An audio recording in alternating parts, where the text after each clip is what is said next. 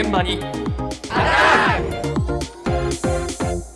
朝の担当竹内島さんです。おはようございおます。はようございます。全国的に危険な暑さが続いていますが、うん。そんな暑さと戦いながら美味しいたこ焼きを提供する大阪のたこ焼き屋さんに寄せられたクレームがひどいということで SNS で全国的に話題になっています。クレームが来たの？クレームがたこ焼き屋さんに来たんですが、そのクレームがひどいと。あそう、いえ。うことで話題になってるんですが、ええ。どんなクレームだったのか。当事者のたこ焼きたこば大隅店オーナーの島田亮太さんに伺いました。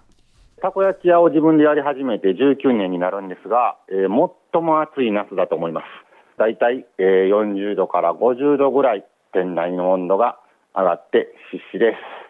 7月11日にですね、まあ、一応うちで商品を買われたであろうお客様から、えー、ツイッターの方に DM をいただきまして、えーちょっとあまりにも私が、えー汗をかいてしんどそうに働いている姿がプロとしては失格なんではないかという DM をいただきました。えープロであればお客様に不快感を与えないように汗一つかかずに働くべきではないであろうかという内容の DM をいただきました。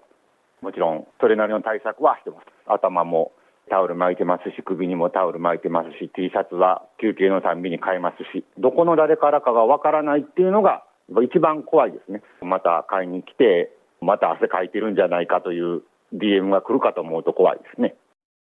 ああ。そうなんです、えこちら大阪東淀川区の上新庄にあるたこ焼きたこばなんですが、ええ。駅前ではなく郊外にあるため地元の方だったりとか、学生さんから古くから愛されているたこ焼き屋さんなんですが、えまあ様々対策はしているということでうん。今年の夏の危険な暑さに加えて、まあ、たこ焼きを一斉に作る大きな鉄板もあるので。え、そりゃ熱くなるわな。はい室温がなんとええ40度から50度と。これは大変だね。高くなるのでまあねそれは汗をかいてしまうんですね。うんでもちろん衛生上の問題もありますので、まあ、そこは気を使って、ええ。頭にタオル首にタオル口元にはマスク、うわ大変だ、はい。ええ。そして汗を拭いてさらにこまめに着替えてとええ。やってるんですが、それでもこう汗をかくことに対するクレームが、うん。ツイッターの DM を通して入ってきたと。そうか。いうことなんですね、ええ。でこの一連の流れを島田さんがツイッター上で公開するとあ何千件もの励ましやあ 応援のコメント、はい、引用リツイートなどが寄せられまして、ええ。あとは同業の飲食店の方たちからも、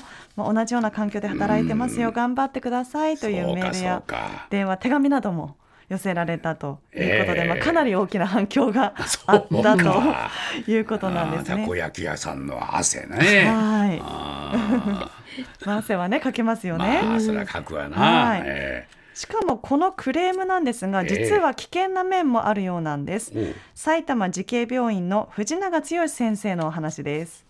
いや、もう汗かかないと危ないですよ。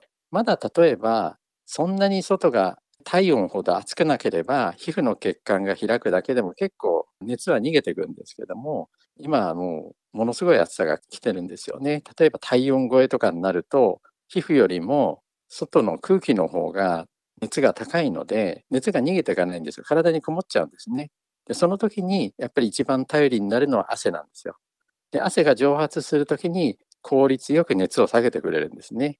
で、そのためにやっぱり汗をかくことっていうのは非常に、特にこれからの季節は大事になってきます。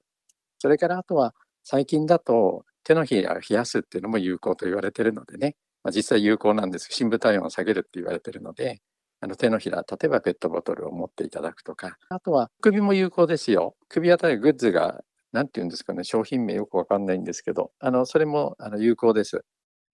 そうか汗かかないとダメだってことね、そうなんですよ、ええやはりその熱中症のリスクも高まってしまうということなので、まあ、汗をかくのは悪くないと、うん。汗を悪者にしない方がいいということで。ええ。で重要なのは気化熱といってこの汗が蒸発するときに熱が奪われて熱が下がるのでえ蒸発させなくてはいけないんでえすがそうですね。湿度が高すぎると蒸発しにくくなりますので、まあ、特に室内の湿度が70%を超えると熱中症のリスクも高くなるとええ。言われているそうでエアコンなどをつけて湿度を50%から60%に保つのがいいとええいうことです。まあ、それができないたこ焼き屋さんのような環境なら扇風機で汗が蒸発する環境を作るのが良さそうええということです。はいでその他熱中症対策としては手のひらや首を冷やすことも体温を下げる上で有効だというお話があったんですが、ええ。まあ、なんだか商品名はわからないけど首のグッズとおっしゃってました。最近ねみんなそういうのを使い出しましたよね。そうなんですよ、ええ。よく見かけるこの首元を冷やすグッズは、ええ。アイスリングと呼ばれるものではないかとうん。いうことで、このアイスリングを手掛ける株式会社 FO インターナショナル新コンテンツ開発プロジェクトの藤井ひかりさんに伺いました。アイスリングとは、首元を冷やすことで全身の熱をクールダウンさせてくれるネッククーラーになります。直接肌につけることで体の熱を吸収して心地よくクールダウンさせることができるので、体にこもった熱を逃がすことができます。28度以下で自然凍結するもので、水より早く冷える素材なので、冷凍庫で10分、また冷水で15分冷やすとすぐに凍結します。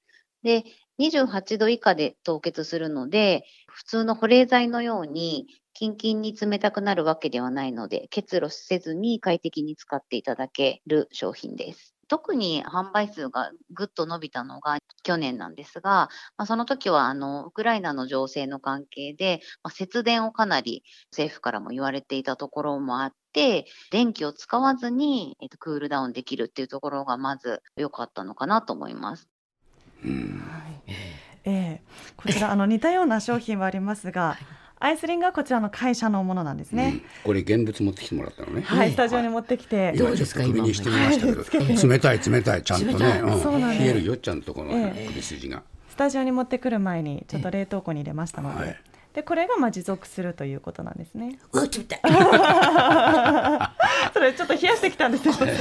結構冷たいと思います今。そうなんですよ。でこちらあの28度以下で自然凍結して、そして結露しないというのがポイントですね。うんでこのひんやりとした冷感が炎天下で1時間以上は持続すると。ええ。外でね作業する方なんかね、はい。使うといいですよね。ねえ。え特に電気を使わなくてもいいというのがポイントですね。でこのスタジオにお持ちしたものが大人用の M サイズのええ。レギュラータイプで税込み3410円とええ。なっているんですがその他にも L サイズキッズ用の S サイズなどもあるということです。ええ。まあこういうねいろんなグッズも使いながらねねなんとかね乗り切るしかないですよね。